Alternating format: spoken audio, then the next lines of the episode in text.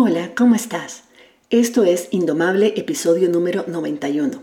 Y hoy te comparto una sesión de coaching que hice con una miembro de mi comunidad sobre el duelo que ella estaba experimentando debido a la ruptura de una relación de pareja y su miedo a volverse a enamorar.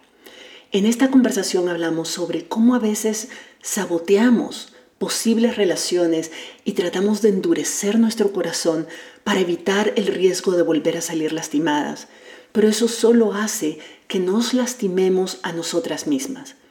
Ninguna relación es a prueba de balas.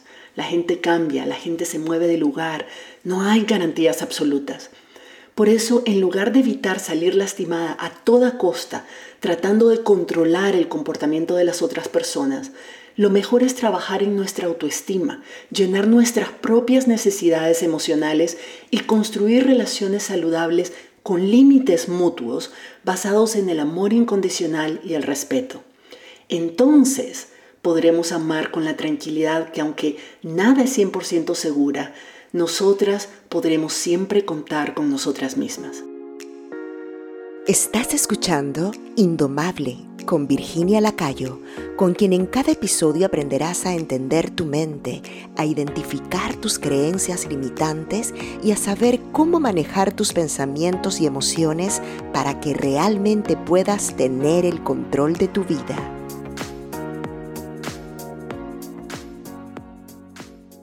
Bueno, listo. Vamos a comenzar entonces. Contame en qué te puedo apoyar.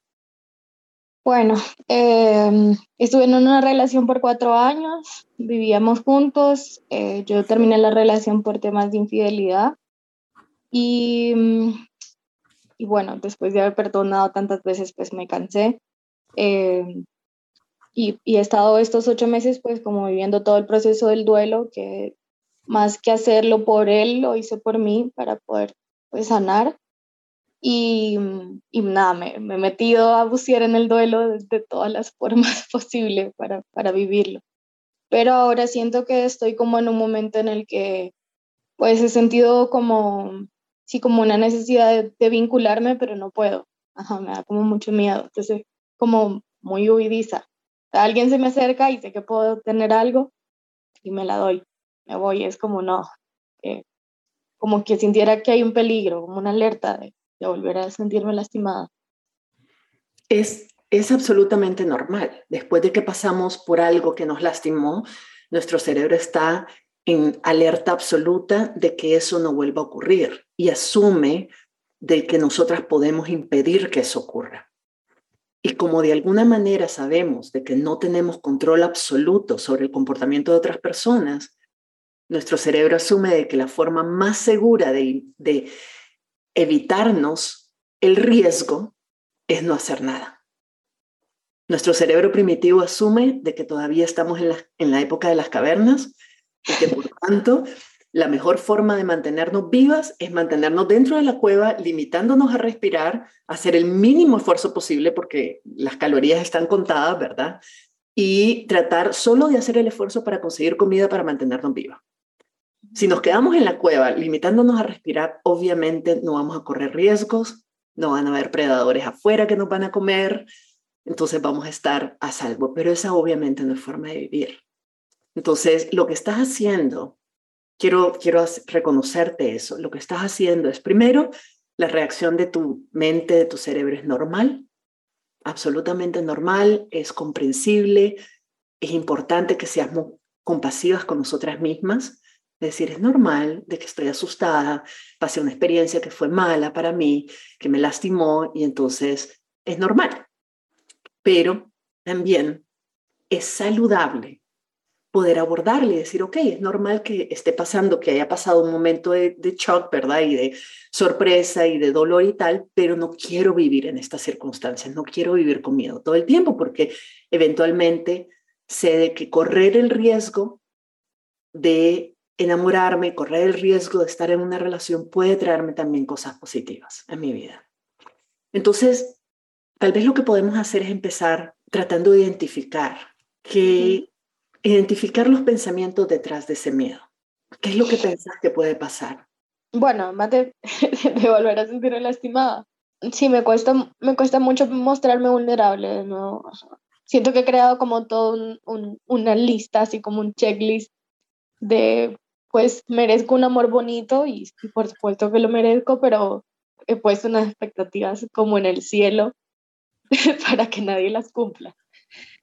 Y sí, es una forma de autosaboteo también de mi parte. ¿Y qué hay detrás, Dios? pues detrás de eso obviamente es el miedo. Ajá. Es, es interesante de que tenés la capacidad de reconocer de que la lista que hiciste, una cosa es decir, ok, creo de que em, la, mi comportamiento y las creencias que me hicieron entrar en una relación y sobre todo mantenerme en una relación que no era recíproca, que, en la que no compartíamos los mismos valores, en la que no, no coincidíamos en estándares y en lo que, considera, lo que yo considero de que debe ser el comportamiento dentro de una relación, identificar qué es lo que te, ¿por qué aceptaste una relación y estuviste cuatro años en una relación así? Es un paso importante. Sí. Para decirte, no quiero volver a estar, identificar, ok, ¿qué es lo que tenía esta relación que no era sano para mí? Identificarlo y decir, ¿cómo voy a evitar que esto vuelva a pasar? Es una cosa. Proyectar en la otra persona que la otra persona tiene que ser de determinada manera para que esa relación sea perfecta para mí y yo no corra riesgo, es algo muy distinto. ¿Puedes ver la diferencia? Creo que en la anterior relación yo amaba de manera muy compasiva y ponía a la otra persona por encima de mí y de mis ideales y de mis convicciones. Y ahora pues ya no estoy dispuesta a eso, pero pero ajá, también yo creo que sigue estando un poco como la compasión ahí, entonces es como, no. ¿Pero era realmente compasión?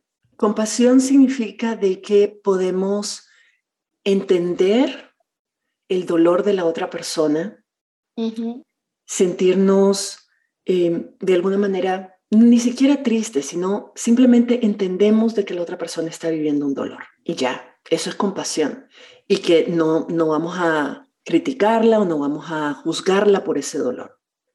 Eso no significa, no determina nuestro comportamiento. Yo puedo sentir compasión por una persona alcohólica y no necesariamente aprobar su comportamiento alcohólico. La compasión no significa, no es lo mismo que la condonación, que la aprobación, que el perdón, que la justificación. No es lo mismo. Si vos te rigieras, tu comportamiento se rigiera en función, en base a la compasión, si la compasión fuera un valor determinante para vos, la compasión sería en, todo, en todas las direcciones, no solo hacia una persona que te está haciendo daño, sino sobre todo hacia vos misma que sos la que está sufriendo.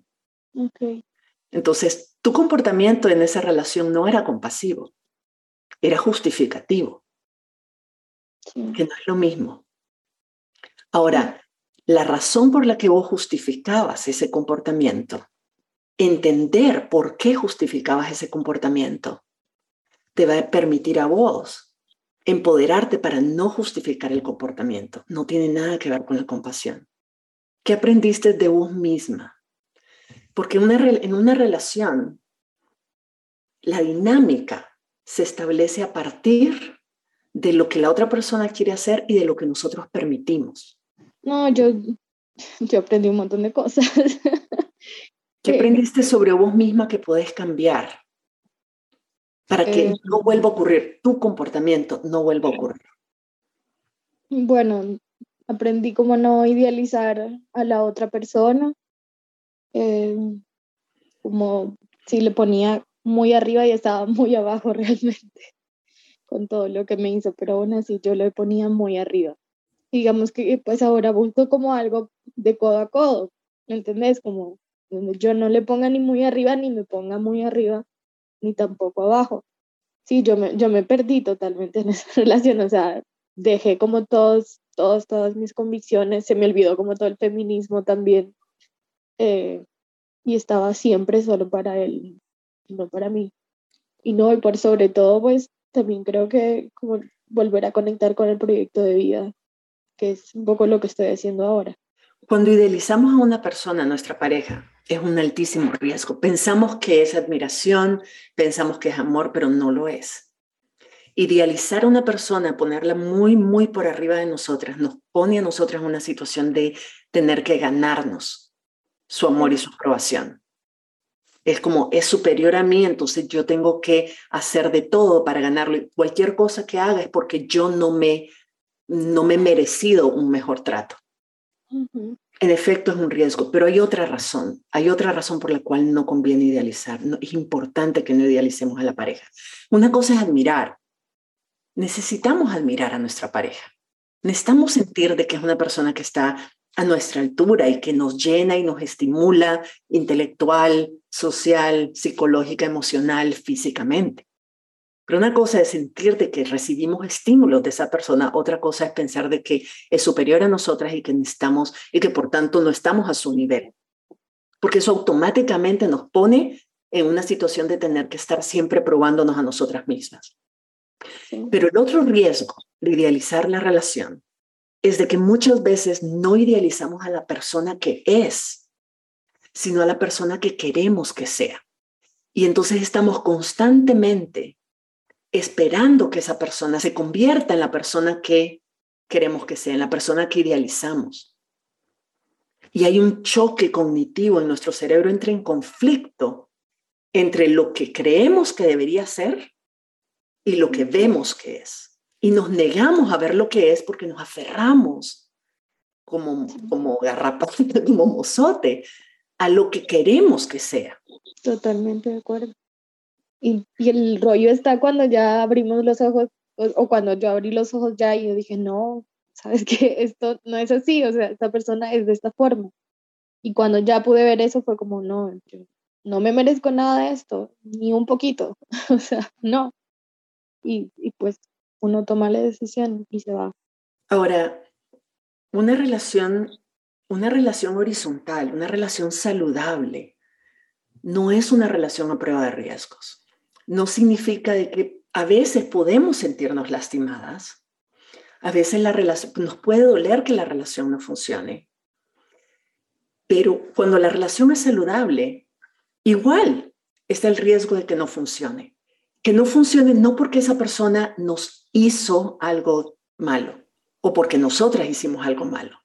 A veces simplemente no funciona porque si nos aceptamos tal y como somos y partimos del hecho de que no queremos cambiar a la otra persona, ni esa persona está tratando de cambiarnos nosotras, sino que nos estamos encontrando como dos personas autónomas y completas para trabajar un proyecto de vida común desde nuestras autonomías donde cada quien se hace responsable de su propia felicidad y simplemente compartimos la felicidad de estar juntos o juntas. En esas circunstancias, siempre puede ocurrir de que de pronto los caminos que quieran tomar sean distintos. Puede ocurrir que de pronto una, una de ustedes, una persona en la pareja, cambie, evolucione más rápido que la otra. Puede ocurrir de que se den cuenta de que hay valores que, o, deseos que no son compatibles. Por ejemplo, de que una, una de las personas de la pareja realmente quiera tener hijos o hijas y la otra no. Eso no hace a ninguna persona mala, ¿verdad? Simplemente hay, hay varias razones por las cuales en una relación saludable siempre puede ocurrir algo. A lo mejor a corto plazo, a lo mejor en 10 años, en 20 años, o sea, no estamos y nunca vamos a estar completamente herméticas y blindadas a prueba de riesgos. La pregunta que, que tenemos que hacernos es, ¿estar en una relación de pareja saludable vale la pena el riesgo? Dice el dicho, es mejor amar y perder que no haber amado nunca. Entonces la pregunta es, ¿vale la pena para vos en este momento volver a abrirte y correr el riesgo de establecer una relación y construir una relación. No viene construida, o sea, son dos personas independientes que nunca se han relacionado entre sí. Esa relación es un bebé nuevo, o sea, es, es totalmente única, porque la conforman dos personas que nunca lo hicieron antes. Y ese es como, como todo bebé, ¿verdad? Se va criando, se va conformando, se va construyendo en el camino. podría decir que no, pero si estoy en esta sesión por eso, así que sí lo ando buscando. Pero sí ando buscando porque sí creo que vale la pena, pero... Vos tenés que tener clara si lo que vos decís, quiero volverme a enamorar siempre y cuando haya garantías de que yo nunca voy a salir lastimada y nunca voy a sentir nada, ninguna emoción fea, incómoda. Y yo digo, eso no va a suceder. Incluso en una relación bella, pueden en su momento tener un conflicto, pueden tener una diferencia de opinión, pueden tener una diferencia de perspectiva. Cómo la trabajen es lo que va a determinar de que esa relación se consolide o no. Mm. Pero de que van a haber momentos en los que vas a sentirte incómoda, van a ver. Entonces la pregunta es, ¿estás dispuesta? ¿Pensás que vale la pena? Sabiendo de que es un hecho, de que en algún momento vas a sentir algún tipo de, emoción incómoda. Lo que te da estar en una relación, todas las cosas lindas, la, compañía, la solidaridad, el estímulo, la satisfacción de tus necesidades emocionales, físicas, etc. Vale la pena. Y mira hoy, literalmente, vale la pena de hacer el esfuerzo de, invertir, de correr el riesgo. Esta la póliza del seguro de no enamorarme no vale la pena tampoco. Porque si te limitas vos y decir, no, yo no voy a correr ningún riesgo, entonces nunca me vuelvo a enamorar, nunca voy a estar en una relación para evitar la posibilidad de que tal vez no suceda de algo que estoy imaginando. Entonces lo que vas, simplemente lo que vas a hacer es correr el riesgo de sentir otro tipo de emociones incómodas, de sentirte sola, de sentirte, em, de sentirte insegura, de sentir esta inseguridad siempre porque nunca te habrás probado. Estás negando la oportunidad de demostrarte a vos misma que podés crecer. A partir de experiencias que tenés, crecer y construir, crear las condiciones y trabajar en las dinámicas de la relación que permitan una relación sana, sana, no perfecta, no idílica, no a prueba de balas ni a prueba de riesgos, pero sana. Me hace como un choque, pero sí. Ahora, el punto es que para construir una relación sana no sirve de nada, no garantiza en nada, no ayuda en nada a hacer una lista, de un checklist, una lista de todas las cualidades que la otra persona puede tener. Porque lo que hace que una relación no sea saludable es que nosotras no tengamos una relación saludable con nosotras. Esa persona puede ser perfecta, pero si porque es perfecta y vos no tenés una relación sana con vos, la pones en un pedestal, vos estás siendo responsable de que esa dinámica no sea saludable. Si esa persona es perfecta y te ama incondicionalmente y es leal y es fiel y es todo, pero vos te sentís insegura, sentís que no vales, que no mereces todo esto, vas a establecer una relación de codependencia con esa persona, donde vas a estar necesitando constantemente su aprobación, su validación, sus muestras de cariño, que te repita que lo mereces, que te repita, y eso destruye una relación.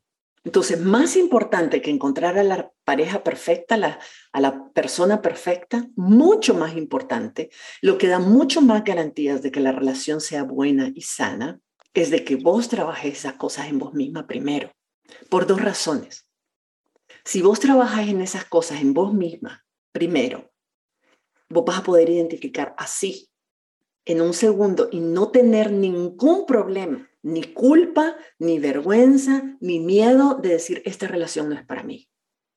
Sin juzgar, con toda la compasión del mundo, decir, esta es una persona que tiene cosas que trabajar, no está lista para una relación seria, una relación comprometida, me siento, siento mucha compasión por esa persona, ojalá le vaya bien, pero no es para mí, porque yo sé lo que yo soy, yo sé lo que yo valgo, yo sé lo que quiero, yo sé lo que merezco.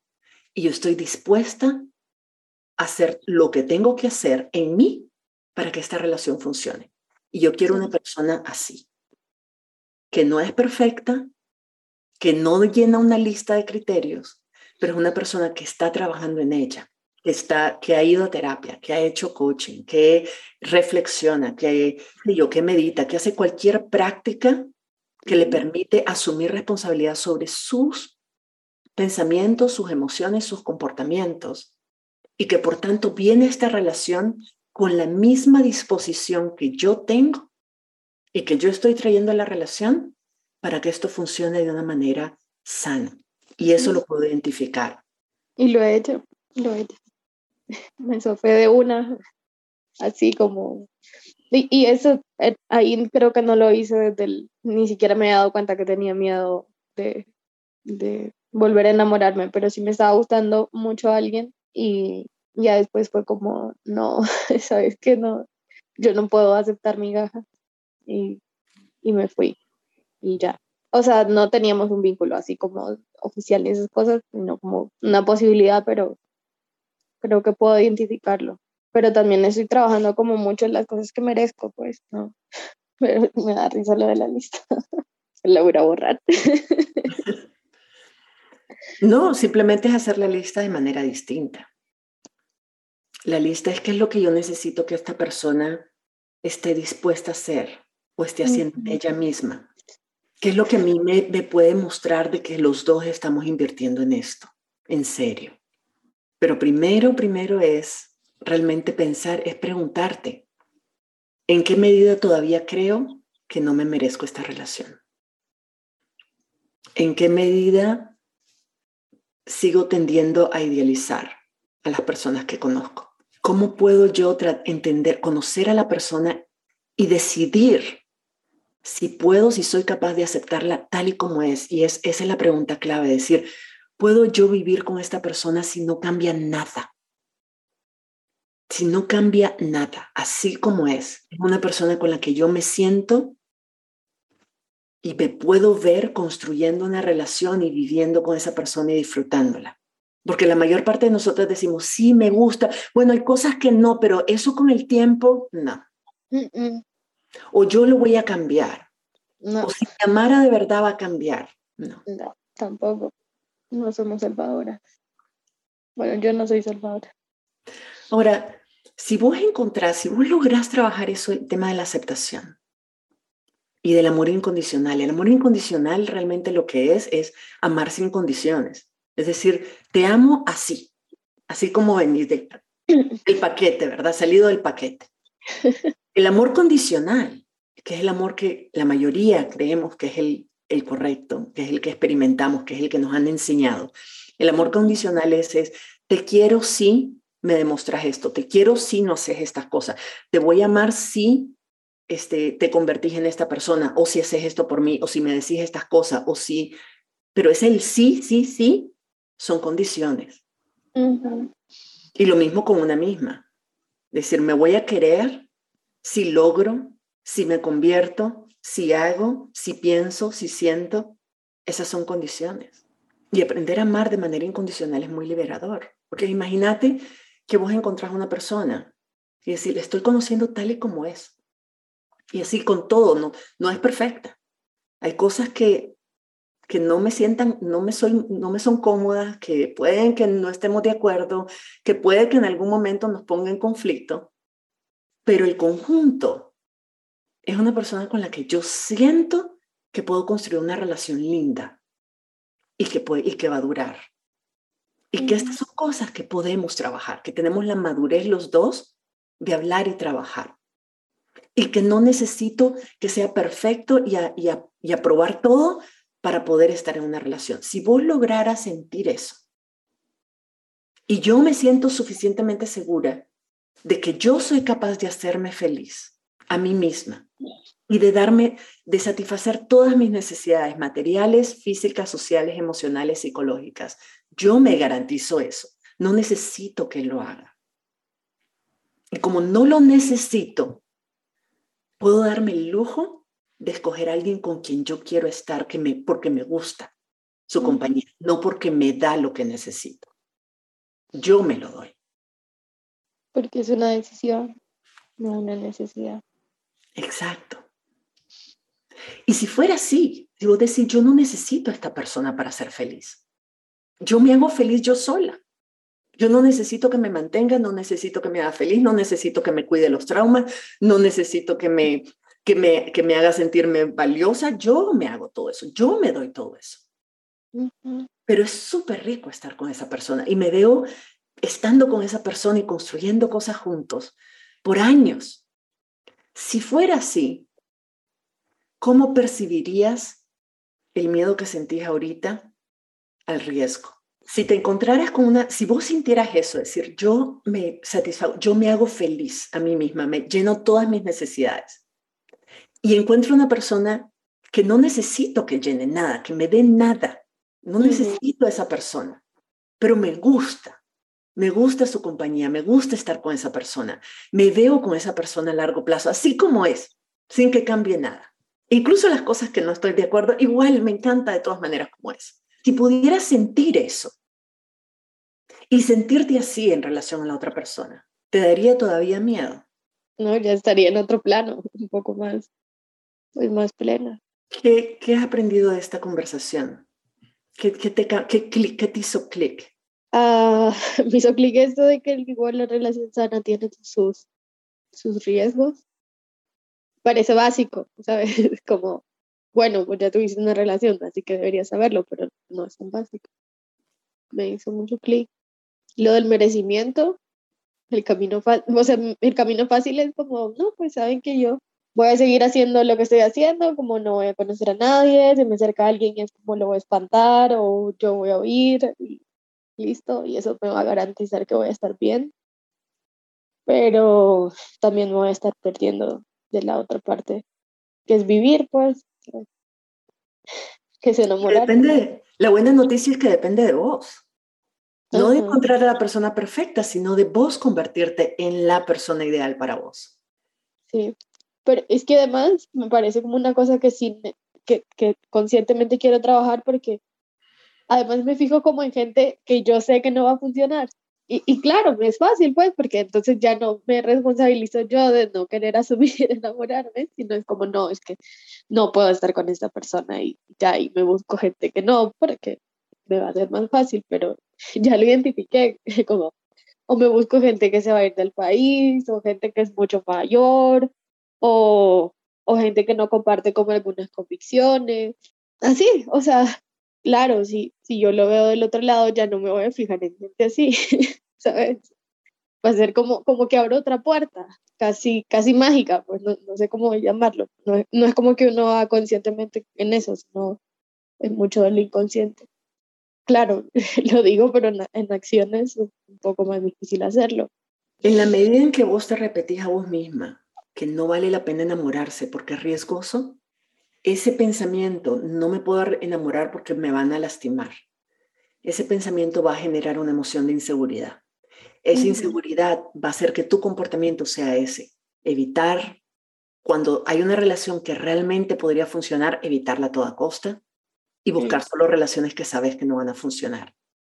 El resultado es que no vas a, no vas a tener la oportunidad de construir una relación sana, bonita a largo plazo, y ese resultado te va a confirmar de que no puedes enamorarte, que no vale la pena. Sí, solo, busco otra prueba que me termine de convencer de lo que ya no quiero estar convencida.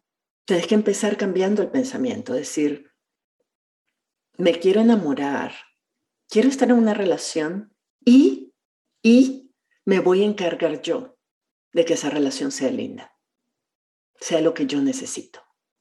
¿Te sirvió esta conversación? Sí, he llorado toda la media hora. sí, mucho, mucho, mucho. No, listo. Conta conmigo para lo que necesites. Muchísimas gracias por tu confianza. Gracias, Virginia, la verdad. Sin darte cuenta, has estado crucialmente en cosas importantes de mi vida. Gracias, me llena mucho escuchar eso. Realmente eso es, esa es la razón por la que hago lo que hago poder ayudar a, más personas. Muchísimas gracias. Gracias por la confianza y por la oportunidad que me diste de, de acompañarte en esta parte de tu proceso. Que tengas un lindo día. Gracias a ti, Wally. Bueno, estamos en contacto. Un abrazo. Si te gustó este episodio y te pareció útil, compartirlo con otras personas. Hay muchas que necesitan oírlo y te lo van a agradecer.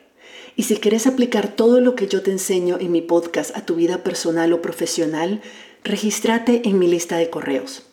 Ahí te comparto tips y herramientas para manejar tu mente y tus emociones y te aviso de oportunidades para recibir coaching conmigo y llevar todos estos aprendizajes a niveles mucho más profundos. Para registrarte en mi lista de correos, visita mi sitio web virginialacayo.com. Te espero por allá y nos escuchamos en la próxima. Si te gustó este episodio, puedes registrarte en el programa Indomable, la comunidad de desarrollo personal donde Virginia Lacayo te acompañará y te brindará herramientas que te ayudarán a transformar tu vida. Visita la página virginialacayo.com y regístrate para recibir contenido exclusivo.